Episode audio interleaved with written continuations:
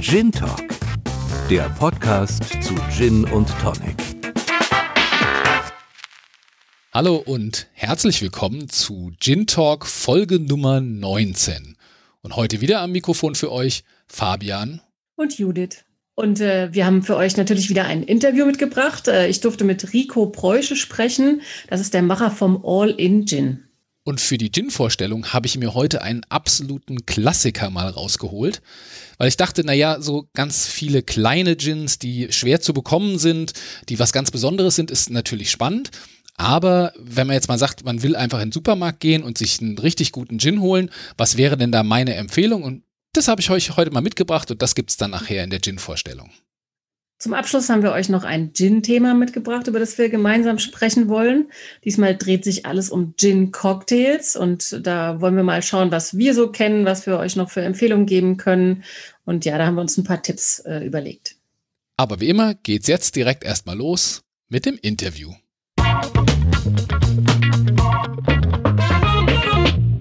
Heute sprechen wir über den All-In-Gin. Das ist noch ein ganz junger Gin, der ist von Rico Preusche erfunden worden. Und wie es dazu kam, dass man mit nur 24 Jahren schon seinen eigenen Gin macht und damit quasi All-In geht, äh, das erfahrt ihr jetzt von Rico.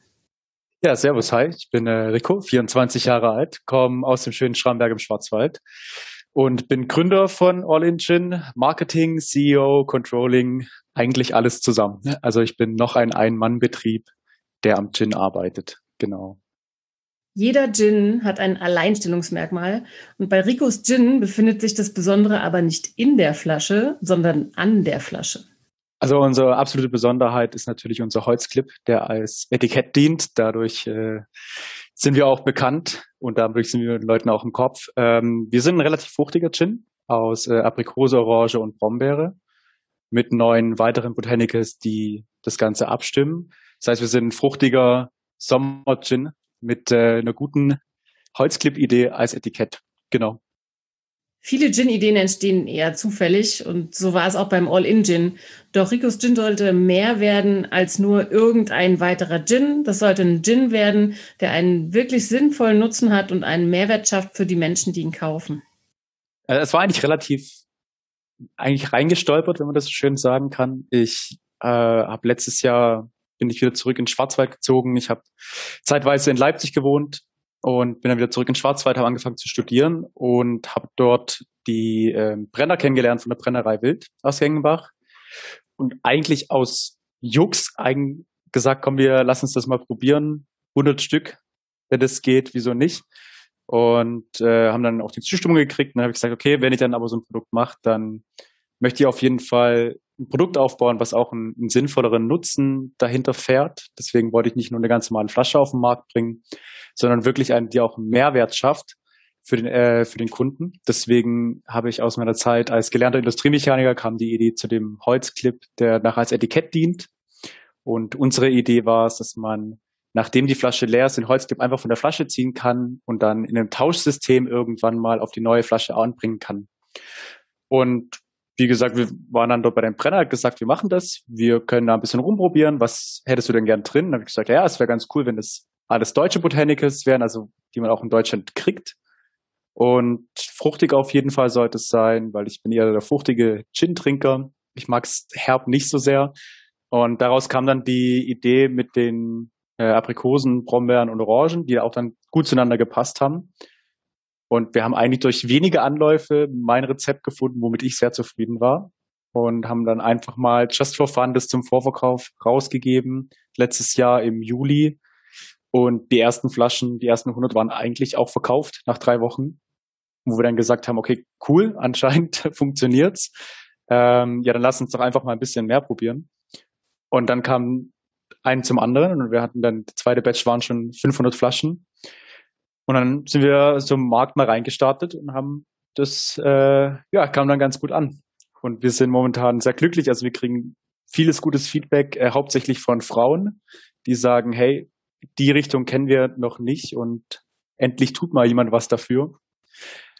Genau. Und ja, da hat vieles zusammengepasst im Endeffekt. Einen eigenen Gin zu machen ist schon schwierig genug. Doch für Rico war es der Vertrieb, der sich als größte Hürde herausgestellt hat. Und einen großen Anteil daran hatte die Corona-Pandemie. So müssen diese geplanten nachhaltigen Projekte, die er vorhatte äh, und die mit dem Verkauf des Gins finanziert werden sollten, noch ein bisschen warten.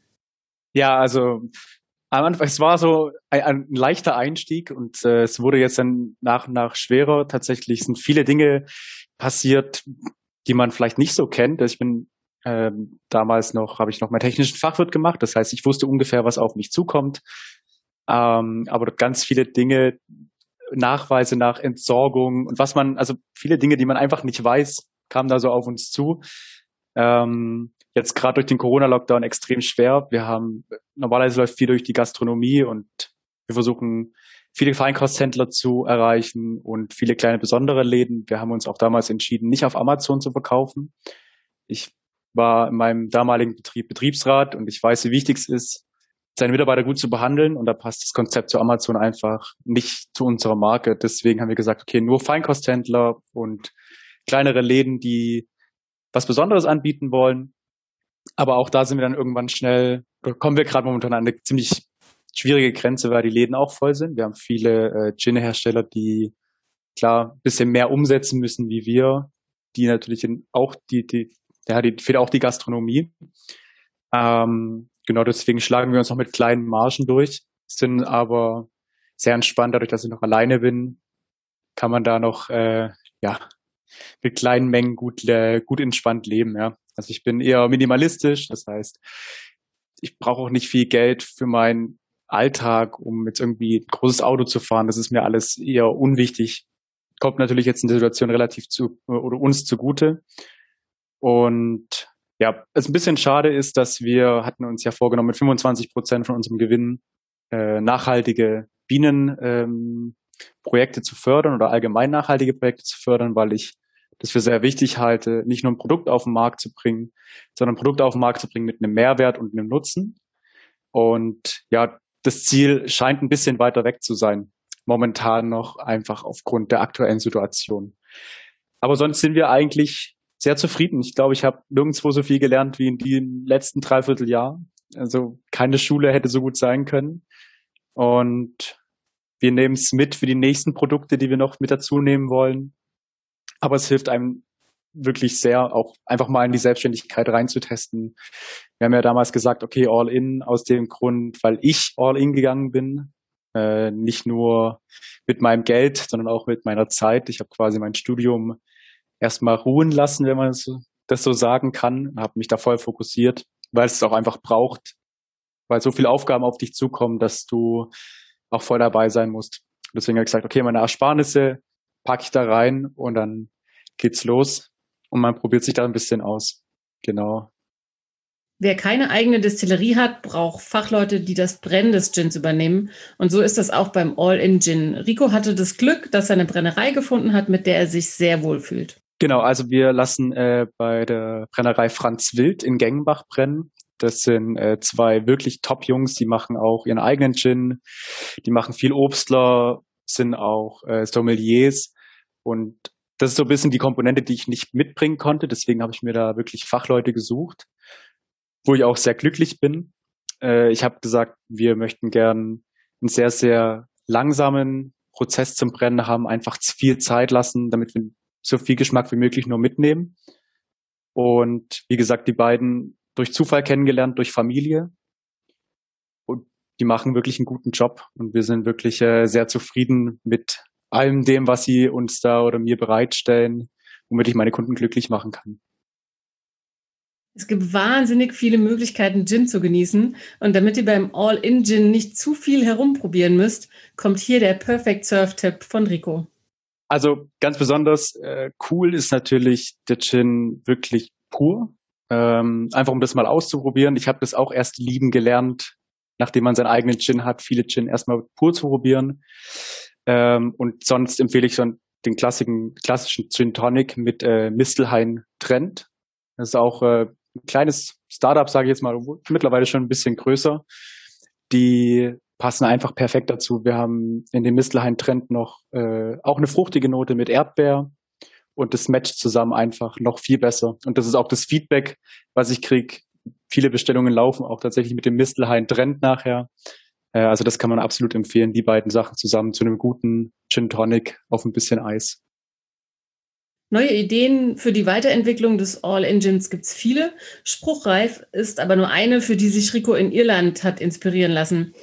Das ist eine Verfeinerung des All-Engines. Was damit genau gemeint ist und wie das funktioniert, das verrät er euch jetzt. Ja, also wir sind äh, momentan dran an Gin-Veredlern.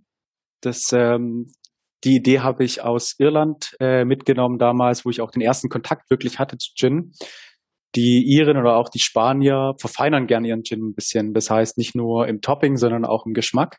Das heißt, wir bringen jetzt hoffentlich demnächst, äh, Ende April, kommen unsere Gin-Veredler auf den Markt.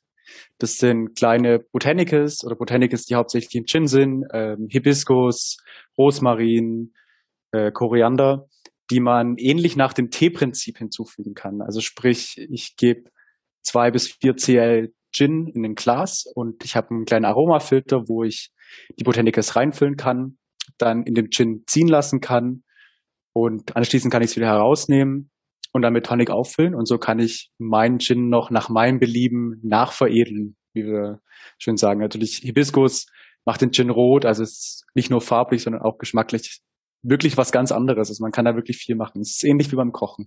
Genau. Und dafür haben wir auch jetzt die Biozertifizierung beantragt für das Produkt, die wir jetzt auch bekommen haben. Äh, wir hatten jetzt das Audit, haben wir uns letzte Woche hinter uns gebracht. Wir sind jetzt noch in der Endkonzeption und können hoffentlich in zwei Wochen, drei Wochen endlich damit starten zu verkaufen. Ich habe Bock und ähm, es ist was Neues. Man kennt es jetzt nicht so sehr, klar, man macht ein bisschen rosa Pfefferbeere vielleicht, um es anzurichten, aber so diesen wirklichen Geschmackskick gibt's noch nicht. Also da probieren wir uns mal auf einem ganz neuen Terrain, ob das so gut ankommt bei der Gin-Community, wie ich mir das auch hoffe. Aber ich hoffe, ja, ich hoffe schon auf jeden Fall. Nachhaltigkeit ist ein Thema, das Rico sehr am Herzen liegt. Und aus dem Grund hat er für euch noch ein paar Upcycling-Ideen, wie ihr euren leeren Ginflaschen neues Leben verleihen könnt. Wenn die Leute leere Glasflaschen haben, mir ist es immer sehr lieb, wenn die Leute das nicht wegwerfen, ähm, dass man sich einfach da ein bisschen, bisschen dran orientiert, Dinge mehrfach zu, benutz zu benutzen. Gerade Glas ist jetzt eine Ressource, die sehr aufwendig ist herzustellen und auch nicht kaputt ist, nur weil die Flasche leer ist. Äh, es gibt gute, gute Kollegen, die auch auf Instagram unterwegs sind. Äh, Upcycling Storch ist bei uns ein guter, guter Kollege, der coole Flaschenlampen macht. Die freuen sich auch immer über Leergut.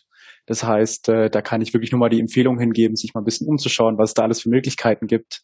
Einfach, ja, seinem Gin ein neues Leben, ein neues Leben zu verleihen. Ja, wenn man da schöne Flaschen hat, viele sind ja auch echt schön vom Design her, einfach ein bisschen was draus zu machen und da ein bisschen nachhaltiger zu handeln. Das ist immer noch so eine, so eine coole Bitte, die ich einfach mitgebe an die Kunden, egal ob es mein Gin trinken oder einen anderen. Das Nachhaltigkeitsthema hat Rico auch für sein eigenes Geschäft übernommen. Er hat Anwendungsmöglichkeiten entwickelt für Ginflaschen, die die Welt ein kleines wenig besser machen. Als, als Hersteller ist man sich natürlich bewusst, dass im ersten Moment im, im Laden das Auge kauft und der Geschmack dann überzeugt. Ähm, aber gerade aus dem Aspekt, weil es viele schöne Flaschen gibt, gibt es auch super viele Anwendungsmöglichkeiten. Wenn ich jetzt mal kurz dann äh, noch Werbung machen darf für uns, wir haben uns auf der Internetseite gibt es auch Pumpspender, die man aufsetzen kann, die kann man auch woanders kaufen. Aber wir haben auch mittlerweile in allen unseren Bädern Flaschen mit unseren Pumpspendern rumstehen, da man einfach Seife reinfüllen kann und die wieder raus, wieder, wieder benutzen kann. Einfache Dinge, die die Welt ein bisschen besser machen. Es geht nicht darum, alles perfekt zu machen in unserer Welt, auch als Konsumenten nicht, sondern einfach nur nachzudenken und vielleicht ein bisschen besser zu machen. Das war unser Interview mit Rico vom All-In Gin. Wer noch mehr über den Gin aus dem Schwarzwald mit dem einzigartigen Holzclip erfahren möchte, kann sich gerne im Web oder auf Social Media informieren. Die Links stellen wir euch wie immer in die Show Notes und auf www.gintalk.de.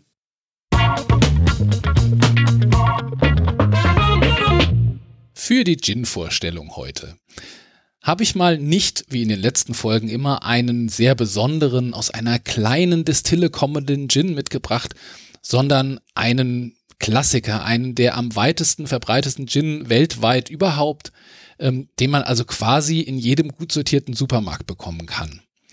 Warum habe ich das gemacht? Ähm, wenn man so einen Gin-Podcast macht und wenn man ansonsten auch so ein bisschen bekannt wird in seinem Freundeskreis dafür, dass man eben sich ein bisschen auskennt beim Thema Gin, dann wird man halt oft gefragt, Sam, was kannst du denn mal so empfehlen, so für den Einstieg? Also ich kenne da ja den Gordons und habe vielleicht noch mal den Bombay Sapphire gesehen und was, was sagst du denn, wenn man jetzt mal so ein bisschen was Besseres und hm, Fabian, was empfiehlst du denn?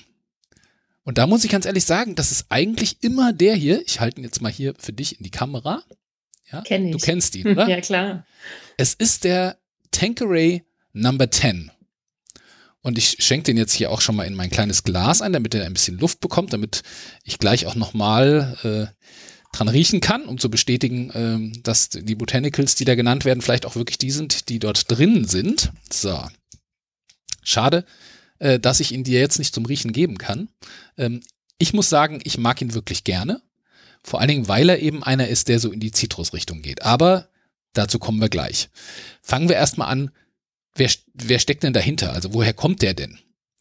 Mittlerweile ist es so, dass der zu dem Großkonzern äh, Diageo gehört. Hast du davon schon mal was gehört? Ich glaube schon. Ich bin mir nicht sicher, ob das äh, die aus Spanien sind. Wenn ich Vielleicht vertue ich mich aber auch. Ja, die sind eigentlich gar nicht mehr so richtig äh, zuzuordnen. Das sind nicht die, die du meinst, glaube ich, äh, die auch den, hinter dem Mom und so weiter stehen. Das ja, ist genau. ein anderer großer äh, Konzern. Ähm, Diageo äh, hat äh, Spirituosen wirklich weltweit und haben äh, da äh, Verschiedenes zusammengekauft. Ist eine ganz interessante Geschichte, kann ich auch gleich nochmal erzählen. Aber ähm, die haben eben wirklich äh, den Tanqueray zum Beispiel als einen ihrer Hauptspirituosen-Brands, äh, den sie auch am meisten bewerben und so weiter und so fort. Aber wie kam es denn zu dem Tanqueray? Weil der gehört nicht schon immer zu Diageo, äh, sondern der hat eine sehr, sehr lange, sehr traditionelle Geschichte. Was würdest du denn äh, tippen? Du kennst dich ja auch so ein bisschen aus. Wann wurde dieser Gin quasi erfunden oder beziehungsweise eher mal so die Marke Tanqueray, weil der Tanqueray Number 10, den gibt's noch nicht so lange, aber das, das Label Tanqueray oder die Firma, äh, die dann Gin brennt, gibt es tatsächlich schon sehr, sehr lange. Okay, oh Gott, wenn du sehr, sehr lange sagst, dann muss es tatsächlich vor dem kompletten Gin-Hype gewesen sein, vielleicht irgendwo in den 90ern. Was anderes wird mir jetzt nicht einfallen. Also, Charles Tanqueray, der Namensgeber und der Destillateur, der äh, den Tanqueray Gin, den Original Tanqueray Gin, ähm, erfunden hat, wurde geboren 1810. War ich ja ganz nah dran. 1830, also mich hat's auch erstaunt, muss ich sagen, dass es wirklich schon so lange her ist. Aber er ist 1830 mit seinem Bruder Edward in das Gin-Geschäft eingestiegen. Sie haben eine Destille übernommen in London im Stadtteil Bloomsbury und haben dort wirklich angefangen, sehr hochwertigen Gin zu produzieren. Und es war eigentlich so in der Zeit, wo man sonst viel diesen Old Tom Gin gebrannt hat, weil es eben so schwer war, so hochwertigen Rohalkohol zu bekommen, dass man über diesen Zucker, der ja beim Old Tom Gin dazugegeben wird, eben die schlechte Qualität des Rohalkohols übertünchen musste. Und er ist nachweislich, also ähm, Charles Tanqueray war eben der Destillateur, sein Bruder hat in dem Geschäft mitgearbeitet und andere Aufgaben gehabt, aber Charles war eigentlich der Hauptdestillateur, der die Rezepte entwickelt hat und so weiter. Und er war als Brennmeister einer der ersten, dem es gelungen ist, einen wirklichen hochwertigen London Dry Gin.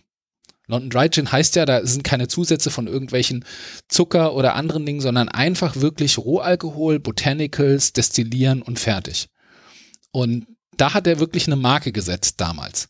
Und das war auch äh, wirklich sehr erfolgreich äh, aus London heraus, haben die da wirklich in relativ kurzer Zeit wie so ein kleines äh, Imperium aufgebaut. Leider ist der Bruder Edgar äh, schon äh, 1838, also acht Jahre nach Gründung der Distille, verstorben, aber Charles hat das dann weiter äh, übernommen und hat es dann schon äh, Gin-mäßig äh, ausgebaut. Und dann hat der, äh, nach dem Tod von äh, Charles, äh, der starb äh, 1865, hat dann sein Sohn Charles Vaughan Tanqueray, hieß, äh, hieß dieser äh, junge Mann. Äh, und der hat 1898 äh, zusammen mit der damals existierenden Alexander Gordons Co. Company, also vom Gordons Gin, hat es verschmolzen zu der Tanqueray Gordon Co. Firma. Ja, also Gordons, ja auch mittlerweile immer noch am Markt und sehr bekannt. Ich wusste auch nicht, dass die so äh, auch schon so alt sind.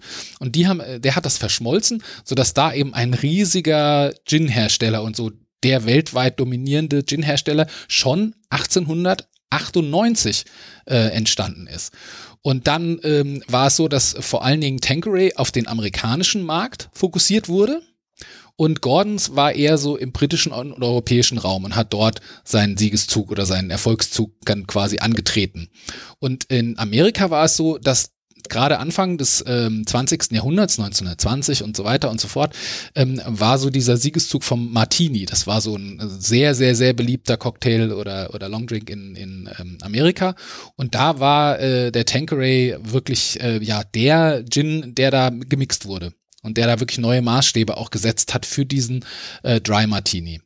Und ähm, dann war es so, äh, dass äh, die, diese Firma, diese, diese Gordon, Tanqueray Co., wurde dann äh, in den 20er Jahren von einer größeren Firma aufgekauft. Die wiederum haben angefangen schon 1920 ähm, verschiedene Spirituosenfirmen weltweit zusammenzukaufen und haben da so ein wirklich internationales Konglomerat zusammengekauft und haben dort äh, wirklich über die Jahre und dann kam halt erstmal der Zweite Weltkrieg, dann ging alles runter, nach dem Zweiten Weltkrieg wurde das dann wieder alles aufgebaut, bis dann in den Mitte der 50er Jahre wieder dieses ganze Spirituosenthema sehr äh, groß geworden ist und so wurde das immer größer, immer erfolgreicher. Also es ist wirklich schon, steckt eine lange Tradition und wirklich eine lange Geschichte hinter diesem äh, Tanqueray.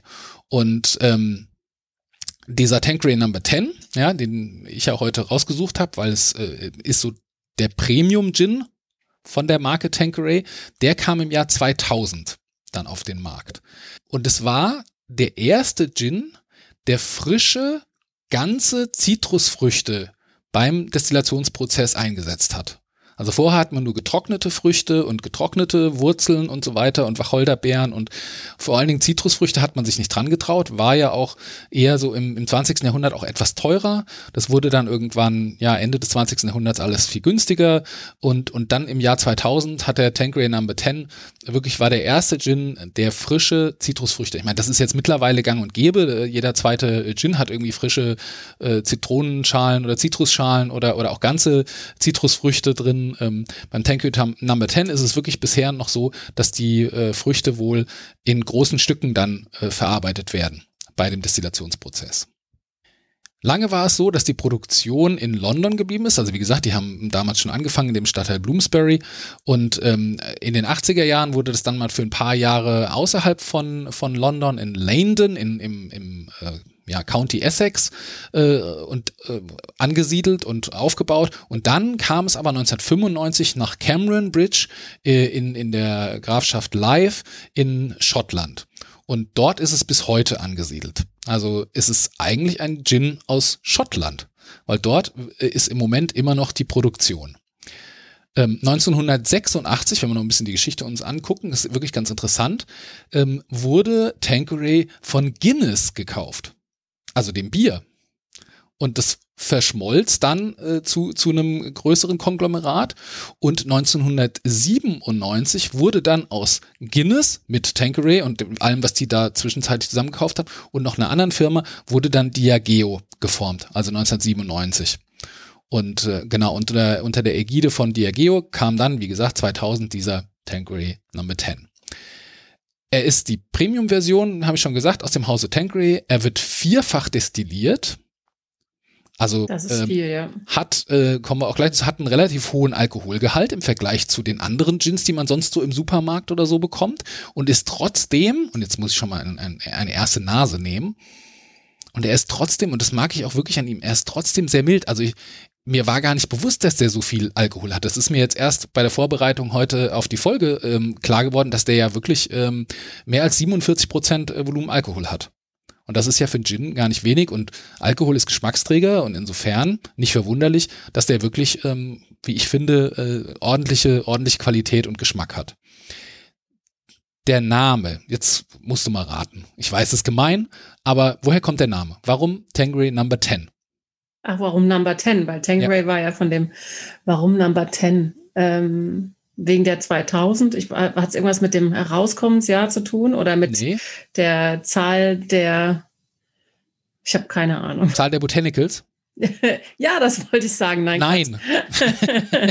das ist das, was viele vermuten, dass man sagt hier äh, 10 Botanicals. Nein, wie beim Monkey 47 sind es ja 47 Botanicals, beim Tankreader Matent ähm, sind es gerüchteweise sogar mehr als äh, 10, wobei sie äh, nur äh, acht Stück wirklich äh, bestätigt haben bisher.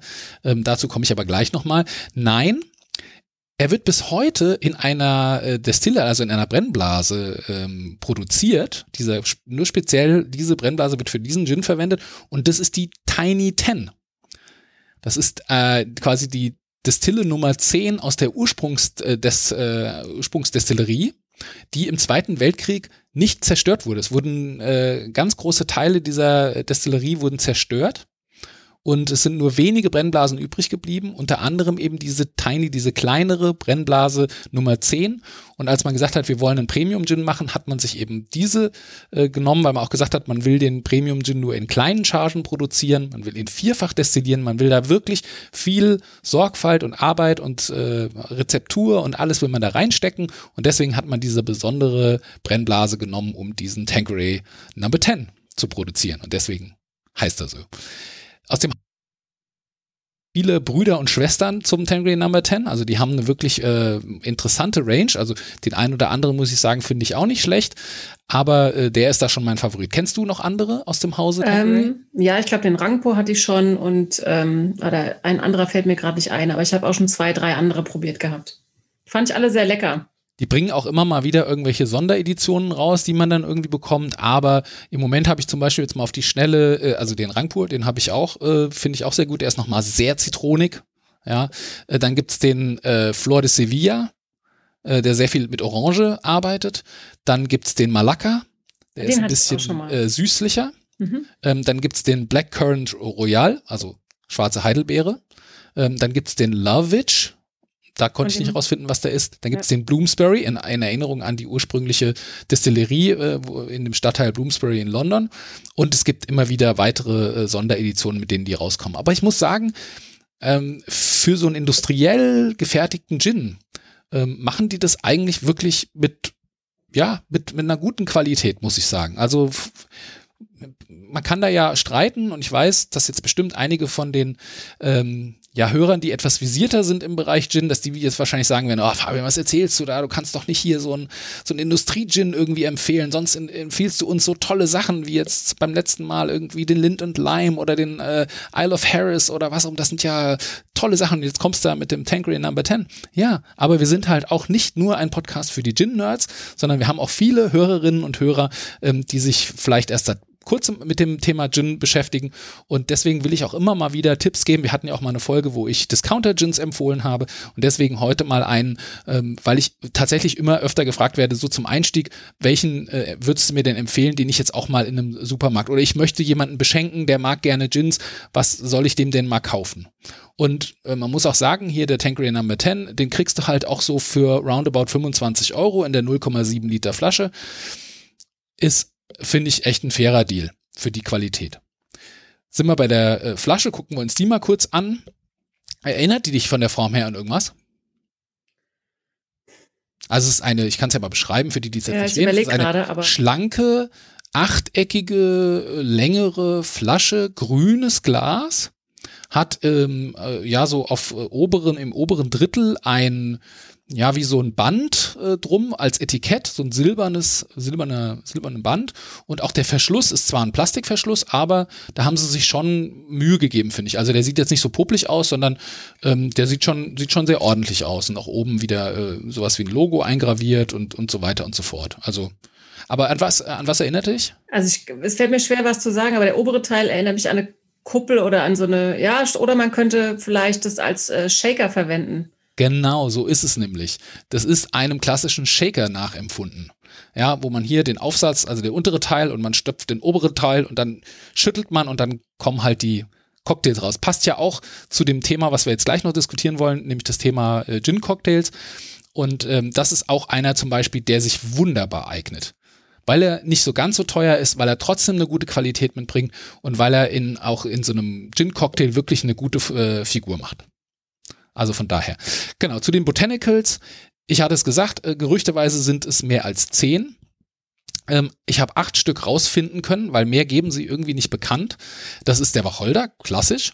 Dann äh, Zitrusfrüchte, nämlich Grapefruit, Limette und Orange. Dann wieder die typischen, sage ich mal, Wurzeln äh, wie Angelika-Wurzel, dann Süßholzwurzel, dann der klassische Koriander, Kamille und wohl noch zwei, drei, vier andere, die aber irgendwie nicht namentlich benannt werden. Sie machen auch um das Rezept, weil es ist wohl ja sehr streng geheim und auch in Anlehnung an das Originalrezept von Charles Tanqueray, obwohl der erst äh, der Tanqueray Number 10 erst 2000 ja, und so weiter und so fort. Also klar, viel Marketing dabei aber ähm, sie geben ihm nicht ganz bekannt, was da drin ist. Ich hatte es schon gesagt, er hat 47,3 äh, Prozent Volumen Alkohol und ihn gibt es hier in der 0,7 Liter Flasche. Und mein Perfect Surf für den wäre mit dem äh, Thomas Henry Indian Tonic und es wird normalerweise immer empfohlen, mit Grapefruit zu arbeiten, weil das auch so die, die vordringliche ähm, Geruchsnote ist, wenn man, wenn man ihn riecht oder schmeckt.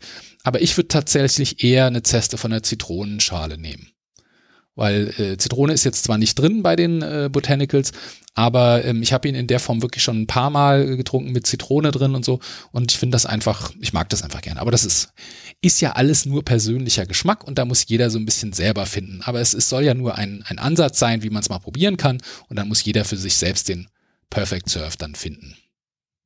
So, jetzt muss ich noch mal oh, ja, den, äh, den werde ich mir gleich genehmigen, ja. Gut, ja, das war äh, meine Gin-Vorstellung für heute. Und äh, weiter geht's mit dem Gin-Thema des Monats. Genau, du sagst es. Unser Gin-Thema des Monats sind Gin-Cocktails und ähm, da fällt mir als erstes ein zu fragen, was sind denn so die klassischen Gin-Cocktails, die dir einfallen, Fabian, wenn du an Gin-Cocktails denkst? Ich muss ja zugeben, dass ich nicht so der Cocktail Fan bin. Ich bin da mehr so bei den Long Drinks und eher weniger ist mehr. Der klassische Gin Tonic ist da schon mein absoluter Favorite. Aber wenn ich jetzt mal so überlege, was gibt's denn so? Da fällt mir jetzt persönlich der Gin Fizz, der Tom Collins, Gin Basil Smash. Ähm, ja, da wird's schon leider sehr dünn, muss ich sagen. Ja, gut, ein, ein, ein Dry Martini Mhm. Gimlet hätte ich noch im Angebot. Das habe ich mir mal rausgesucht. Du hast schon mal ein Gimlet getrunken? Äh, nee. Ach genau, Negroni gibt es, glaube ich, auch. Ja. Der wird auch mit Gin gemacht, ja. Ja, also Gimlet wäre mit einfach nur Gin und Limettensirup. Das fand ich ganz charmant, weil es echt nur wenig ist. Oder äh, Gin Gin Mule mit äh, Zuckersirup, Limette, Gingerbier und Minze. Das wäre sowas für mich, muss ich gestehen. Und ähm, die anderen habe ich auch schon alle probiert, die sind mir aber oft zu klassisch und fast zu zitronig. Also ich, da könnte ich auch mit Tonic arbeiten, dann wäre ich da selber glücklicher. Ähm, also das Charmante an den Cocktails finde ich, ist, es braucht nicht viel, um sie selbst zu mixen. Also wenn ihr einfach mal im Netz schaut, da gibt's äh, Rezepte und ihr könnt es ausprobieren. Man braucht auch nicht so viel Zutaten, wie wenn man selber mal einen Cocktailabend macht und dann muss man tausend Sachen kaufen. Hier reicht oft Zitronensaft, Zuckersirup und vielleicht noch eine andere Zutat und natürlich euer Gin. Genau. Und äh, Gin Basil Smash, das fand ich auch total spannend, weil der ist mit Basilikum. Und wer Basilikum liebt, und ich, ich glaube, unsere äh, Birds-Jungs vom, also vom Birds Gin, äh, die mögen den auch ganz gerne, weil sie Basilikum gerne mögen. Ähm, ja, so ist auch ein ganz toller, den mag ich extrem gerne. Wurde ja von einem Deutschen erfunden. Ah, das wusste ich gar nicht. Nee, die meisten denken nämlich auch, dass das irgendwie in Italien oder in, in Spanien, irgendwo im Süden, wo viel Basilikum wächst.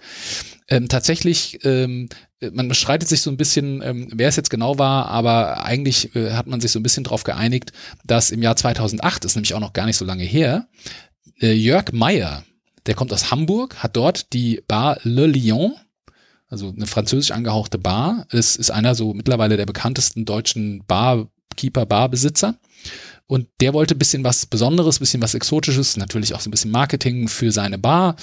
Und äh, der hat dann diesen äh, Gin Basil Smash. Also im Prinzip ähm, gibst du ja äh, den, den Basilikum, frischen Basilikum mit dem, soweit ich weiß, mit dem Zuckerwasser zusammen. Und dann wird das so ein bisschen ja, so ein bisschen gedrückt und so ein bisschen, ja, mit so einem Stößel, so, dass du so ein bisschen die Aromen aus dem Basilikum rauskommst.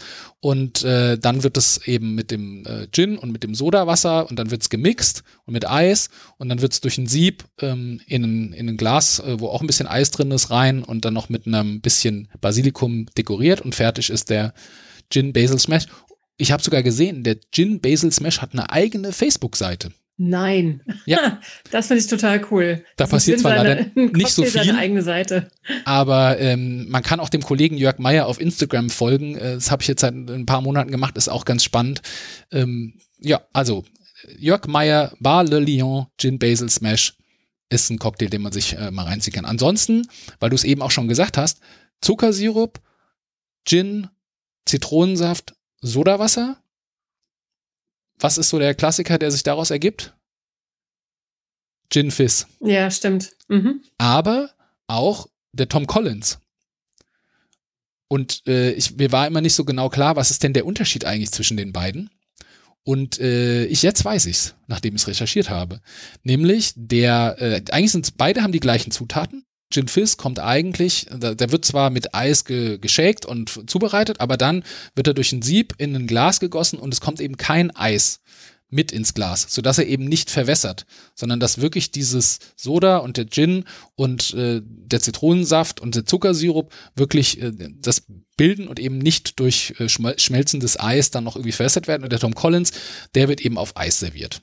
Hast du schon mal was vom Raspberry Gin Fizz gehört? Nee. Das ist, äh, den trinke ich gerne in meiner Lieblingscocktailbar, äh, in der Switch Bar. Äh, und das ist im Prinzip das ähnlich wie der Gin Fizz, nur dass man äh, da noch Himbeerpüree und Ingwerlimonade dazu tut. Und äh, gibt natürlich eine super geile Farbe mit den Himbeeren und ist für alle, die Himbeeren lieben, äh, perfekt. Genau, da gibt es noch so eine, einige andere geile Cocktails, die in der Bar gemixt werden mit Gin. Ähm, genau. Also ihr merkt schon da draußen, wenn ihr Lust auf Gin-Cocktails bekommt, dann könnt ihr einfach der Judith schreiben. Die hat bestimmt ein paar äh, Anregungen für euch. Das ich vermittle euch an meine Cocktailbar.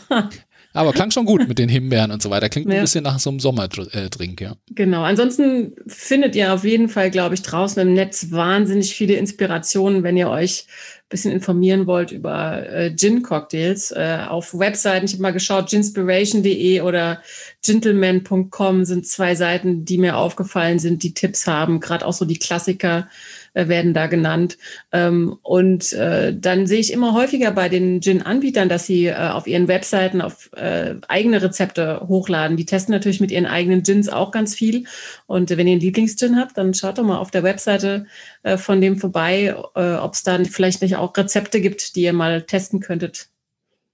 Genau. Und Gleiches gilt auch für die Filler-Hersteller, also für die Tonic-Hersteller. Und die haben ja meistens nicht nur Tonic, sondern dann auch noch äh, ähm, ja, äh, Ginger Ale oder äh, ja, irgendwas, irgendwelche anderen Limonaden sozusagen, die man gut zum Mixen benutzen kann. Und da habe ich gesehen, die haben auch oft eine, eine richtige Rezeptdatenbank, was man mit ihren Fillern und dann muss man halt ein bisschen filtern nach dem Thema Gin, wenn man jetzt äh, Gin-Cocktails äh, haben möchte und dann findet man da auch einiges. Also von uns so ein bisschen die Aufforderung, probiert mal ein bisschen mehr als den klassischen Gin Tonic ich werde das jetzt auch machen, diesen Sommer. Und dann können wir ja äh, gegen Herbst nochmal berichten oder äh, gucken mal, ob wir über unsere Social-Media-Kanäle ein bisschen berichten, was wir denn da im Bereich Cocktails alles ausprobiert haben. Und wenn ihr noch irgendwie eine Empfehlung habt oder wenn ihr ein Lieblingscocktail habt, dann schickt uns das doch gerne über Instagram, über Facebook, über unsere Website äh, www.gintalk.de. Freuen wir uns immer. So, das war's auch schon wieder. Der Folge 19 ist vorbei und ähm, ja, danke für danke euch fürs Zuhören. Ähm, ich habe wieder viel von Fabian äh, gelernt von der Gin-Vorstellung. Ja, ich bin mal wieder begeistert von den Geschichten.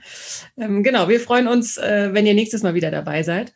Da haben wir ja wieder so eine kleine Mini-Jubiläumsfolge. So die ist 20. es. genau, da haben wir natürlich auch was Tolles für euch vorbereitet, also ihr dürft gespannt sein. Ja, da freuen wir uns, wenn ihr dann wieder reinhört und bis dahin, ja, Cheers, Prost, bis demnächst. Tschüss. Tschüss.